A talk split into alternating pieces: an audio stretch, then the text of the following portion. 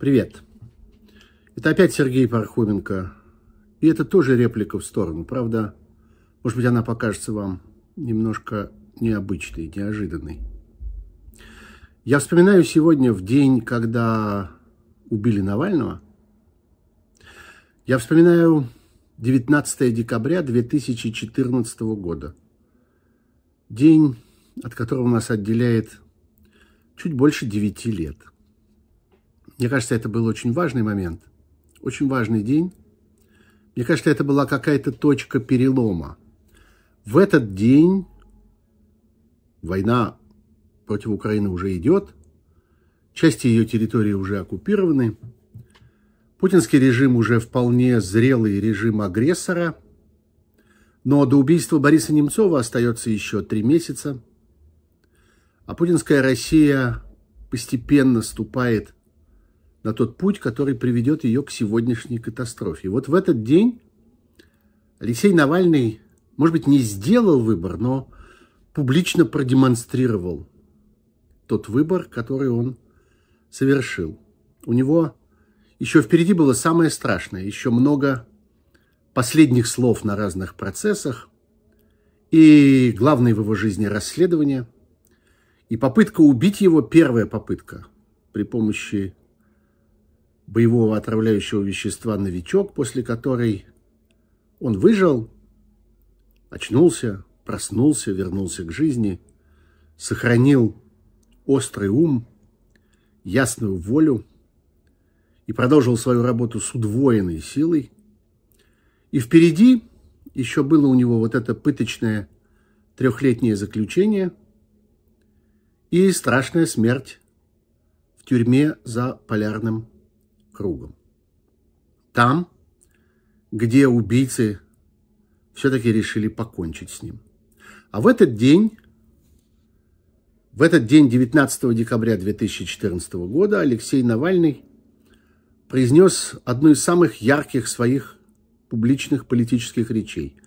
Свое последнее слово на суде по делу Ифраше, по тому самому делу, по которому он получил три с половиной года сначала условно, а потом эти условно превратились в настоящий лагерный срок тогда, когда он вернулся в январе 21 года.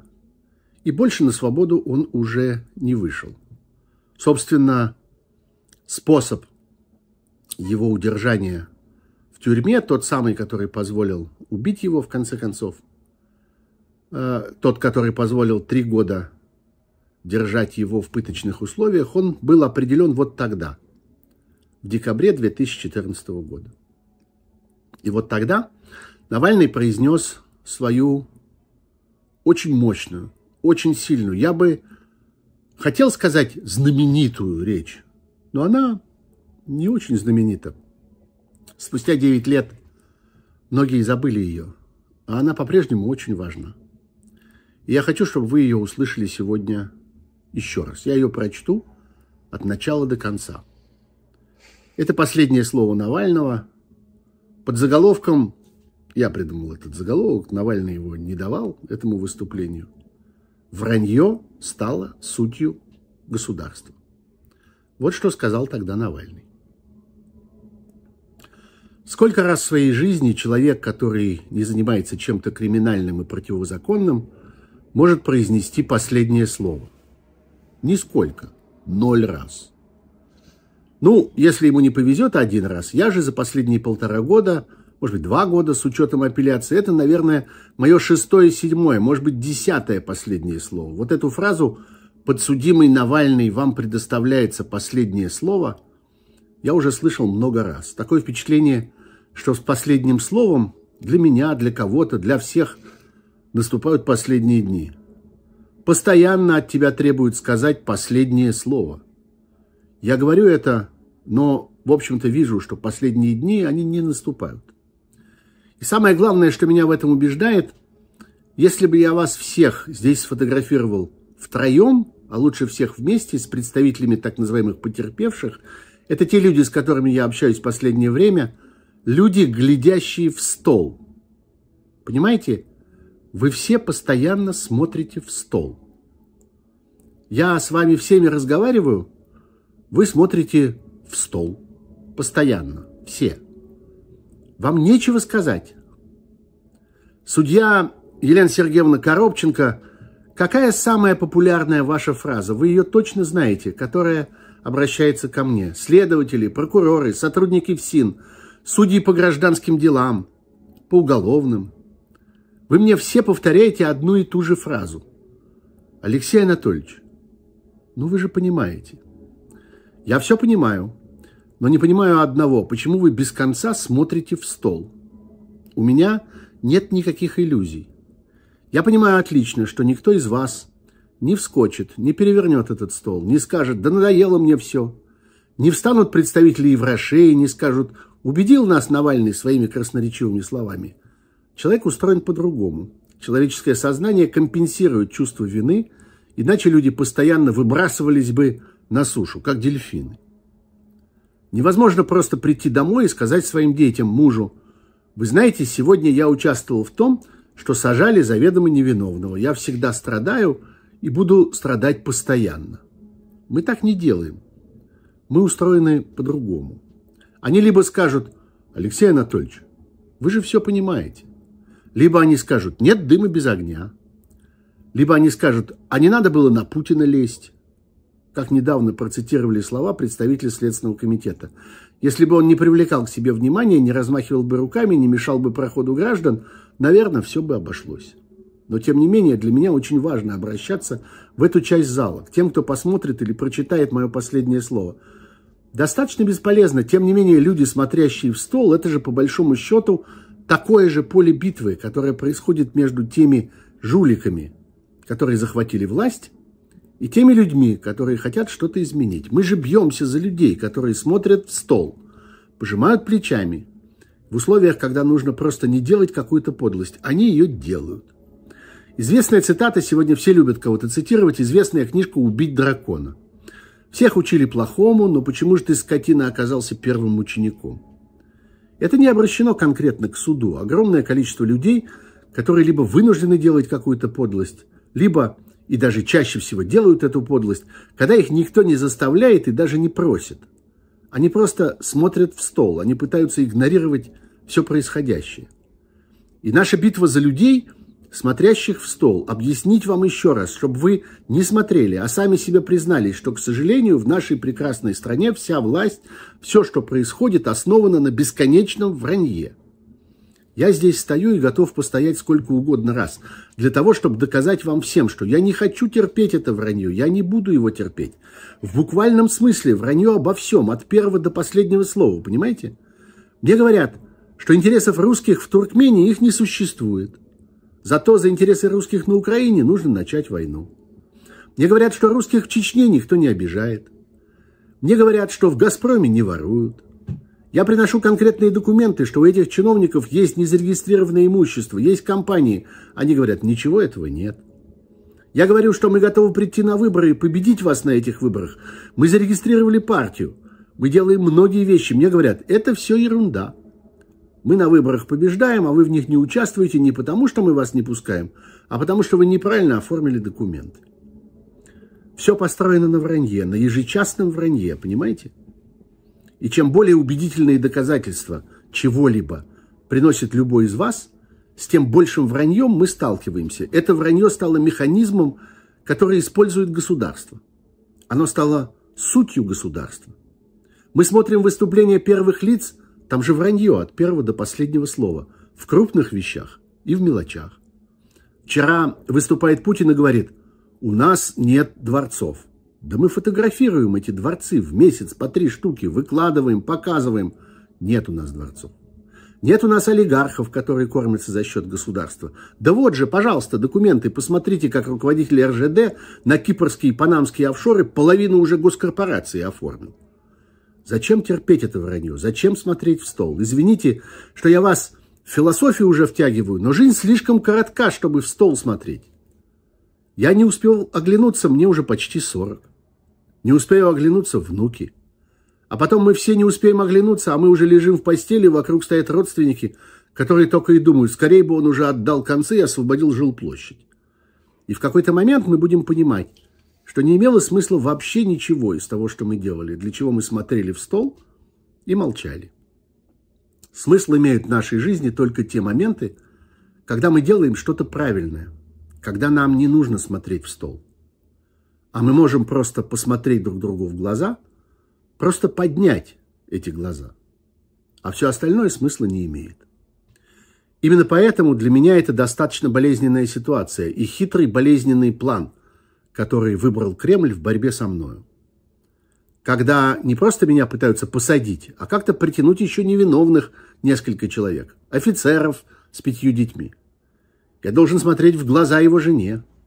Я уверен, что многих людей по болотному делу посадили ни за что, просто для того, чтобы устрашить таких, как я, лидеров оппозиции. Сейчас брата моего, у него тоже жена, двое детей. Сейчас с родителями, а я должен как-то... Все все понимают, они меня поддерживают. Я очень благодарен своей семье, но вот эта вещь, я признаю, передайте там всем. Да, они меня этим, конечно, цепляют. Тем, что они вместе со мной невиновных же людей паровозом тащат. Может быть, плохую вещь сейчас скажу, но даже взятие заложников меня не остановит, потому что все это в жизни не имеет смысла, если терпеть бесконечное вранье, если быть согласным со всем, причем без причины, просто быть согласным, потому что мы согласны. Я никогда не соглашусь с той системой, которая выстроена сейчас в стране, потому что эта система направлена на то, чтобы грабить всех, кто находится в этом зале. Ведь у нас все выстроено таким образом, что существует на самом деле хунта – 20 человек, которые стали миллиардерами, которые захватили все, от госзакупок до продажи нефти. Есть тысячи человек, которые находятся на кормежке у этой хунты. Не больше тысячи человек на самом деле, депутаты, жулики. Есть несколько процентов, которым это не нравится. И есть миллионы, глядящих в стол. Я не остановлю свою борьбу вот с этой хунтой. Я буду продолжать борьбу с этой хунтой, баламутить, агитировать как угодно этих людей – которые глядят в стол, вас в том числе. И не остановлю это никогда. Я не жалею, что тогда позвал людей на несанкционированную акцию. Вот та акция на Лубянке, из-за которой, в принципе, все началось, она, прям скажем, не удалась. Но я не жалею ни секунды, что я ее сделал. Я не жалею ни секунды, что я направил на борьбу с коррупцией, расследованиями.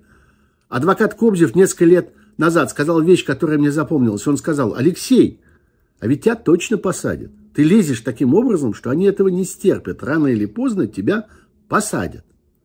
Опять же, человеческое сознание компенсирует все это. Невозможно жить все время с мыслью «меня посадят». Она вытесняется из головы, но, тем не менее, я отдаю себе отчет во всем. Я могу сказать, что я не жалею ни об одном своем действии. Я буду продолжать призывать людей участвовать в коллективных действиях, в том числе реализовывать свое право на свободу собраний. У людей есть законное право на восстание против этой незаконной коррумпированной власти. Этой хунты, которая украла все, все захапала, которая триллионы долларов выкачала из нашей страны в виде нефти и газа. И что мы получили с этого?